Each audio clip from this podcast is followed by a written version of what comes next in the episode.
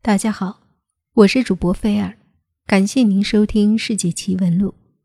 今天要跟大家讲的这一则奇闻奇事，是有关于九十年代的我认识的一个老哥。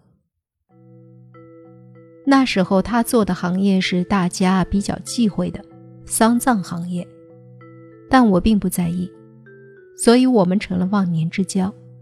二零零四年，他结束外地的事业。回到厦门后不久，我们泡茶聚了一下。他告诉了我他当时回厦门才遇到的一件事。老哥由于职业关系，对不寻常的风吹草动一直都挺敏感的。二零零四年他刚回到厦门后，就做足了传统要求的仪式。所幸朋友们都了解他的这个特点，也都表示尊重。既然重回故土，老哥很快就被几个小朋友拉去烤肉聚会。烤肉的地点在东平山顶，熟悉厦门的朋友就知道，从文增路盘旋进山，然后婉转一段山路上东平山，在几个万恶的农家乐集中的三岔路口向东转，是一个部队的驻地。经过后继续登顶。山路尽头就是东平山顶的一小块空地，视野极佳，一面是远处的大海，一面是鸟瞰城市的风景。这小块空地是只有本地人才熟悉的地方，一般的游客很少知道。当天烤肉的时间约在下午，时间已经挺晚了。这样的安排是因为烤肉直到夜里。就有凉爽的海风，还有城市万家灯火的星星点点，让这个地方更富风情。所以，当老哥他们几个驾车上山的时候，已经接近黄昏了。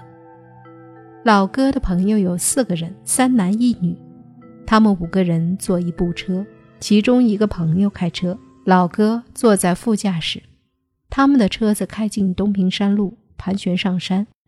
由于已经接近黄昏，落日的阳光已经开始发黄，天气很好，半边的云霞，半边的晴天，景色非常美丽。老哥为了在山路上不晕车，就把视线挪到车窗外的树林。由于是山路，车窗外的树林大部分都是能看到树顶。老哥看了一阵，忽然发现有些异样，树林里。好像有什么东西在跳动，他仔细看了看，发现是一块非常肮脏的白布，在树林间翻滚前行，偶尔还露出树顶。最关键的是，貌似白布和车开的速度和方向是同步的。老哥虽然感到很奇怪，但是多年特殊行业养成的习惯，让他没有和朋友说这个事情。以免引起不必要的惊慌。终于到了山顶的空地，这里的景致确实很好，海风徐徐，让人感觉的很舒服。远处的大海已经被夕阳染成了金色，背后的城市也是华灯初上，星星点灯。老哥他们开始烧烤聊天，好不快活。烧烤进行到一半。老哥有个朋友说，好像听到山下树林里有人的声音传上来，但是看不到有任何的人和房屋。老哥其实也听到了，只是他照例没有声张。那声音并不大，还有点模糊，感觉很遥远，又似乎偶尔清晰。一会儿像是男人在呵斥着什么，一会儿又像是女人又哭又笑。老哥和他几个朋友始终搞不清来源，只好以附近可能有电视的声音传来作罢。虽然找了如此解释来安慰自己，但他们的烧烤玩乐的兴致还是没有了，心里毛毛的，想赶紧离开。就在他们准备离开的时候，老哥的一个朋友忽然说有车上山，当时已经是夜里。山上这个区域本来人烟就不多，有车上来着实有些奇怪。他们几个人往山下看去，但没有看到任何车辆。可是有听到引擎声和轮胎转弯、摩擦路面的声音。这其实是很奇怪的，因为在夜里又没有什么照明的山路上，没有开车灯，就很不可思议。听到的声音又确实说明有车上来。老哥他们已经无心纠结下去了，赶紧草草的收拾了东西，上车离开。他们坐上车后，发动起来，刚进入下山的路，就发现刚才那上山的车和他们迎面驶来。几个人松了口气，说：“总算有个怪事是可以解释的了。”那辆上山的车的确没有开车灯。老哥他们的车的大灯刚好正打在那辆车上，在灯光的照耀下，那辆车的奇怪之处开始显现出来。首先，那车没有车牌，车型是非常非常老旧的某款东欧的车型。这款车已经十几年没有出现在路上过了，车身是枣红色。